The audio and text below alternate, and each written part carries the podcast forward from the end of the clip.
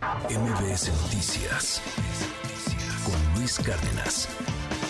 En México, la Secretaría de Salud ha emitido una alerta sobre la persistencia de casos de lepra en el país. A pesar de, los avances que hay en el mundo en la lucha contra la lepra, ha habido hasta el momento 300 casos más o menos distribuidos en 28 estados. Entre los municipios más afectados del país está San Sebastián del Oeste y San Cristóbal de la Barranca, esto en Jalisco. Está también Nuevo Urecho en Michoacán. En Morelos el problema es en Tlaltizapan. En el caso de San Miguel Lampazos es Nuevo León, allá en el norte de la República. También varios, varios municipios en Oaxaca, algunos municipios en, en Sinaloa, como el caso de Choix y Tuncas en Yucatán. Eh, es la lepra. Sí, la lepra que, bueno, pues ha estado afectando y que uno pensaría de pronto que no estaba eso ya erradicado. ¿Qué es la lepra específicamente? ¿Qué tantos riesgos hay? ¿Por qué se da? ¿Tiene que ver con las condiciones de higiene? ¿No tiene que ver? ¿Es contagioso o no? Hoy está con nosotros el doctor José Luis García. Él es eh, médico y maestro en gestión directiva de salud y me da muchísimo gusto poderte saludar, doctor. Bienvenido aquí a este espacio. ¿Cómo estás? Hola Luis, mucho gusto. Muy bien, gracias. Gracias por estar con nosotros. Muchas gracias, es un honor estar aquí con ustedes y buenos días a, a, todo tu auditorio. Oye, ¿qué es la lepra? Hay muchos tipos de lepra, hay uno solo. ¿Qué es? Ok, la lepra es una enfermedad contagiosa que yo creo que conocemos desde tiempos milenarios. Uh -huh. Hay descripciones en textos antiguos que ya hablan inclusive de la lepra, uh -huh. pero hay algunos mitos también sobre ella de cómo se contagia. Por ejemplo, sí hay diferentes tipos de lepra, pero generalmente lo que nosotros queremos informar es cómo se contagia o cuál es el punto para poder diagnosticar y obviamente tener un tratamiento a tiempo, okay. que eso es parte fundamental para poder empezar a combatir esta enfermedad. Oye, ¿por qué se da la lepra? ¿Tiene que ver con condiciones higiénicas, con pobrezas, con... Y, y, no estoy siendo... no Yo sé que es muy delicado el tema hoy día, pero no estoy siendo ni clasista, ni racista, ni nada por el estilo. ¿Por qué se da la lepra? Sí, claro, mira, uh, hay muchos estigmas alrededor uh -huh. de lo que es la lepra uno pensaría eh, específicamente que a lo mejor las malas condiciones de higiene y uh -huh. muchas cuestiones como estas, como tú mencionas, pues dan pauta para que nosotros podamos contagiarnos de lepra. Sin embargo, podemos tener contacto a lo mejor con una persona y no contagiarnos. Algo okay. bien importante de esta enfermedad es que tiene un periodo de incubación de años inclusive. Uh -huh. O sea, yo puedo tener contacto con alguien constantemente y eso es lo que a lo mejor puede hacer que yo me contagie. Ok. Entonces, si yo a lo mejor yo te doy la mano, no me voy a contagiar. Si yo te abrazo, no me voy a contagiar. Se ha reportado que el, eh, el estar en contacto continuo uh -huh. con una persona enferma a través de las gotitas de flush, que es en este caso al toser, al estornudar, uh -huh eso constantemente, ese okay. contacto me va a dar a mí la posibilidad de yo infectarme. Esto no respeta ni género uh -huh. ni condiciones a lo mejor socioeconómicas. Eh, sin, sin meterme al tema político y, y, esos temas, esos asuntos de las filias y fobias partidistas y, y de presidentes o no presidentes, veo 300 casos, o al menos esas son las alertas que estamos teniendo uh -huh. en 28 estados. ¿Eso es mucho, es poco? Si nos comparamos con el mundo, ¿cómo estaríamos? Pues es un poco alarmante, ¿Ah, porque si lo vemos así, para 1992 en México se tenían reportados 17 mil casos. Okay. Y para el año pasado, que estamos hablando del 2022, teníamos un reporte de 618 casos. Uh -huh. Entonces, si lo vemos para periodos... Pues un 50% exactamente, más. Exactamente, uh -huh. correcto. Entonces, sí es un poco alarmante.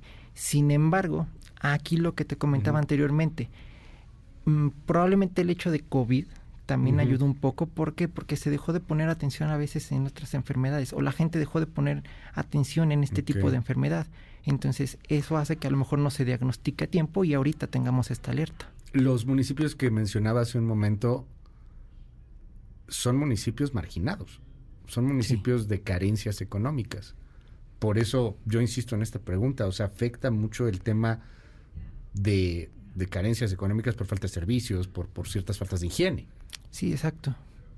Entonces, Podría... Es horrible, pero pues sí, sí pasa. claro. Si Ajá. lo vemos, eh, como dices, exactamente. Sí. Si analizamos esa parte, pues sí, no está muy relacionado con este factor. Sin embargo, eso a lo mejor aquí en México, ¿no? Uh -huh. Si nos vamos a otras partes, pues a lo mejor primer mundo sí no tiene tanto este problema. Si nos vamos generalmente hacia África, pues sí, es donde más predomina.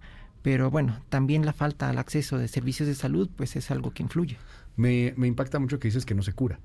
No, sí se cura. Ah, sí se cura. Sí, sí se cura. Sí se cura. Sí, de hecho, aquí era lo que te comentaba. Si nosotros lo detectamos Ah, ya. a tiempo, Ajá. si el paciente acude a su servicio de salud, se da un tratamiento con un antimicro, bueno, con un esquema de, de varios antimicrobianos y esto remite. Y al momento de que damos el tratamiento, el paciente deja de ser contagioso. ¿Y si no es a tiempo?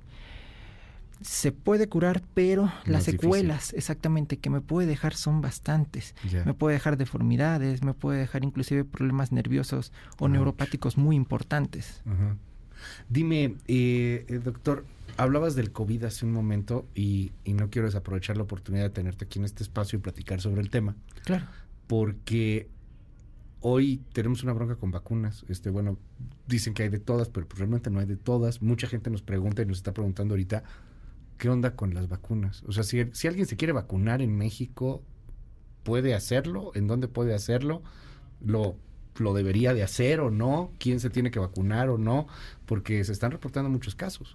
Sí, eh, bueno, la vacunación es un punto importante.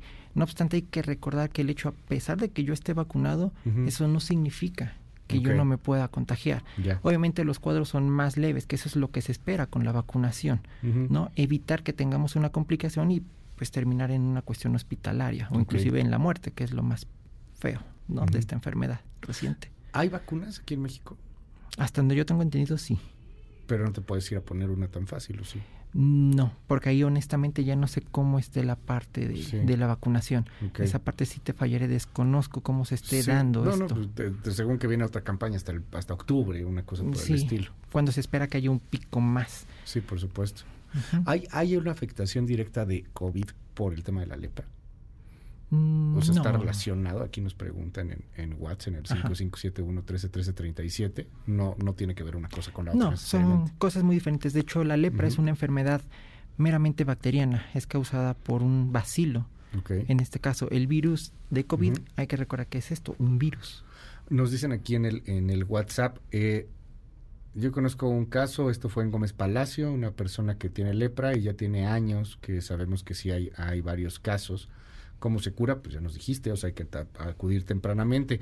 ¿Bajo qué síntomas? Dicen aquí, si los puedes repetir, Ah, ok. los primeros. Ajá. Los síntomas, eh, generalmente lo que vamos a empezar a detectar en los pacientes son lesiones que van a disminuir de coloración en cuanto a la hipopigmentación.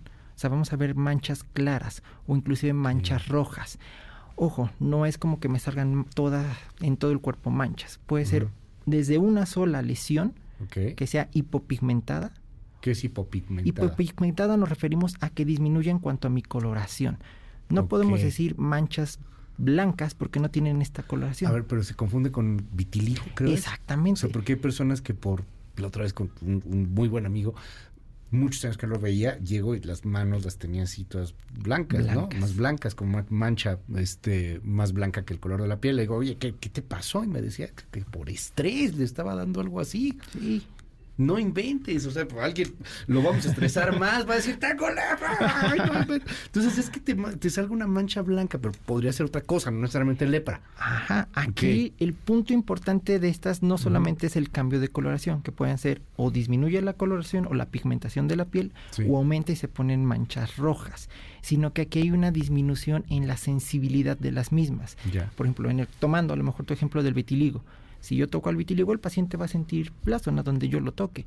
En el caso de la lepra, si nosotros tocamos el punto de la lesión o en este caso de la mancha, vamos a llamarle así, no va a sentir. Ese es un punto muy importante y para nosotros un punto para el diagnóstico. O sea, te sale una manchita en la piel y le rascas y no sientes nada. Al principio puedes empezar a sentirlo, pero si yo lo dejo pasar, no voy a sentir. Es aquí donde también es muy importante que los pacientes no se automediquen y acudan al servicio médico. No, y si tienes una mancha, pues al médico, ¿no? Este, o sea, así de de sentido común. Sí, no que luego estamos con los tratamientos que nos recomiendan y pues a veces ahí es donde hacemos un diagnóstico tardío de esta enfermedad también, por ejemplo. Nos dicen aquí en el eh, eh, WhatsApp, ¿hay, hay especializa, este, hospitales especializados sobre este tema? ¿Habría que ir a un hospital especializado? Preguntan aquí. Para el tratamiento, una vez que se diagnostica, sí hay que referir a un hospital de tercer nivel, que estamos hablando que ya son hospitales especializados. ¿Para qué? Para que se pueda recibir el esquema antimicrobiano correcto. Y aquí también dependiendo de la clasificación de cuántas lesiones tenga, es también el tiempo que voy a estar con el tratamiento. Fíjate, una persona me está preguntando, Luis, hace cuatro años mi hija se fue a vivir a Ibiza, allá en España, y, y llegó a trabajar en un hotel muy importante y hubo un contagio de lepra, inclusive ahí. Eh, puede pasar por ese tipo de cosas que, no sé, se comparte un hotel, a lo mejor alguien tenía, algo sucede. ¿O es No. muy difícil. Es muy difícil, exactamente. Como te comentaba al inicio, a veces creemos que ya nada más con rozarnos ya me No. puedo contagiar de lepra. Y no. Ya. Este vacilo es muy difícil que a lo mejor yo me contagie. Como te comentaba, necesito estar en constante contacto. Generalmente los casos que se van reportando es con alguien Ya. que ya tiene el diagnóstico de lepra y empieza a contagiarse. ¿Tiene correlación la tiña con la lepra? No, muy diferente. La tiña es causada por un hongo. Generalmente ¿Qué es la aquí tiña? la tiña es un hongo comúnmente conocido. Entonces, también salen este tipo de lesiones. La diferencia es que la tiña o los hongos son muy dan mucha comezón. Entonces, aquí es otro diagnóstico diferencial, por ejemplo, de lepra. Ya. Bueno, pues ahí está el, el tema. Doctor José Luis García, médico y maestro en gestión directiva en salud, te aprecio muchísimo que hayas estado con nosotros. Al contrario, muchas verdad, gracias mil, por mil la gracias. invitación. Tema- este, ¿Te podemos contactar cómo? Sí, claro. En Facebook nos pueden encontrar como Luis García. Ya. y tenemos también nuestras redes sociales, TikTok, tenemos Facebook y Ya. tenemos también Instagram. Nos pueden encontrar como nutritiva-mente. Muchísimas gracias. No, al contrario. las MBS Noticias con Luis Cárdenas.